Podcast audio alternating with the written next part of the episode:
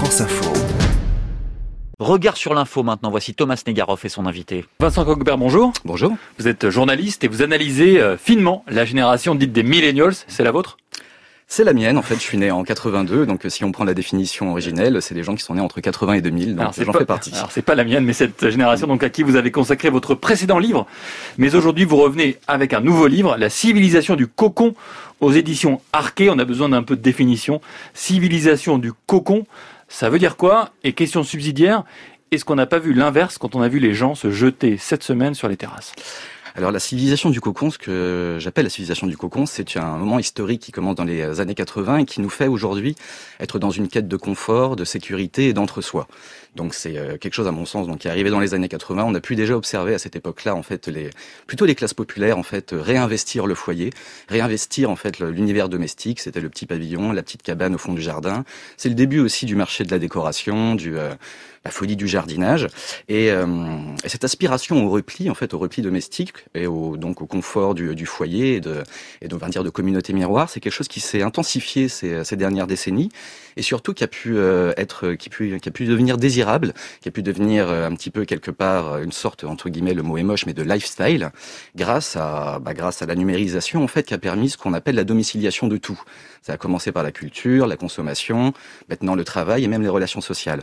Et donc en fait c'est cette euh, civilisation du cocon, c'est cette euh, aspiration commune parfois non dite à, à, quelque part être dans une sorte de, micro-sécession individuelle et, et domestique en fait où on va faire venir le monde à nous et beaucoup moins le conquérir qu'avant.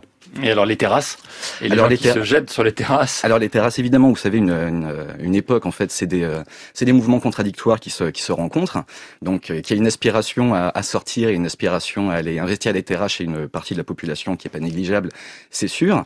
Mais il y avait encore un, sondage qui est sorti il y a pas très longtemps, bah, quand c'est quand les terrasses ont réouvert, en fait, en montrant que plus de 70% de la population ne va que très très très rarement dans ces mmh. lieux-là. Mmh. Et ça reste encore euh, on va dire, c'est aujourd'hui devenu des lieux de sociabilité quand même pour des populations qui ont un certain pouvoir d'achat. Et puis on peut aller en terrasse, retrouver uniquement son cercle proche, ça fait partie de vos, de vos thèmes, hein, dire que le cocon, c'est pas uniquement chez soi, c'est vivre avec les siens un peu partout, étant évidemment en tribu, et ça c'est un des termes de votre livre.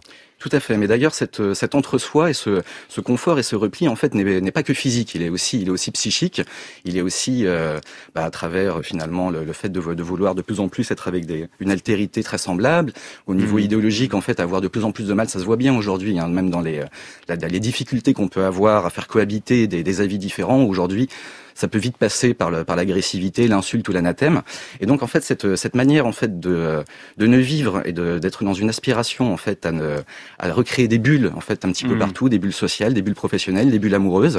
Eh bien ça ça a tendance en fait à nous à nous faire vivre dans une illusion en fait quelque part de d'une d'un monde extérieur qui devient de plus en plus rugueux et avec une altérité qui nous semble de plus en plus menaçante. C'est ce que la futurologue américaine Faith Plotkin que vous citez parle de, de c'est ça, hein, vivre dans un clan entouré des siens, sans altérité qui pourrait éventuellement euh, vous effrayer, voire changer vos opinions. Voilà, tout à fait. Bah, c'était c'était dans les années 90 où elle sentait euh, un petit peu une certaine violence sociétale en fait, se, du moins se mettre en place, être ressentie en tout cas par les populations qui se remettaient directement en clan. Vous revenez aussi aux travaux de Ulrich Beck, grand sociologue allemand euh, des années 80, qui avait posé la question du risque qui allait devenir essentiel dans nos vies.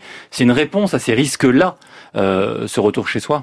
Bah, c'est euh, Ulrich Beck quand il a écrit son livre, donc on était dans un contexte post-Tchernobyl, c'était les années 80, et c'est vraiment dès la fin des années 80 qu'on observe aussi ce, ce repli domestique. Donc je disais d'abord chez les classes populaires. Lui, quand il avait pensé la riscophobie, c'était vraiment d'un seul coup comment quelque part, bah, le, la modernité créant de, de, nouveaux périls, en fait, on allait aujourd'hui devoir aussi s'en protéger.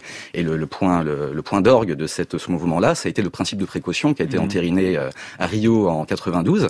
Et moi, mon sentiment, c'est que ce principe de précaution, on se l'est approprié, comme vraiment au niveau sociologique, on l'a intégré et on s'en sert aujourd'hui comme boussole individuelle aussi, et on l'applique à différents champs de notre existence, dans le champ professionnel, dans le champ social, dans le champ amoureux, dans le champ politique aussi et idéologique. Vous nous permettez donc de replacer dans un contexte plus long, le moment de confinement qu'on a vécu, beaucoup se sont dit, tiens, on redécouvre l'intérieur. Vous dites que c'est peut-être l'apogée d'un mouvement commencé il y a peut-être 30 ans avec euh, les risques des années 80 euh, et peut-être aussi le libéralisme. C'est un autre champ que je ne peux pas ouvrir avec vous, mais qui est très intéressant peut-être aussi à évoquer. La civilisation du cocon, c'est à lire aux éditions Arquet. Merci beaucoup Vincent Coquebert d'avoir été mon invité. Merci Thomas.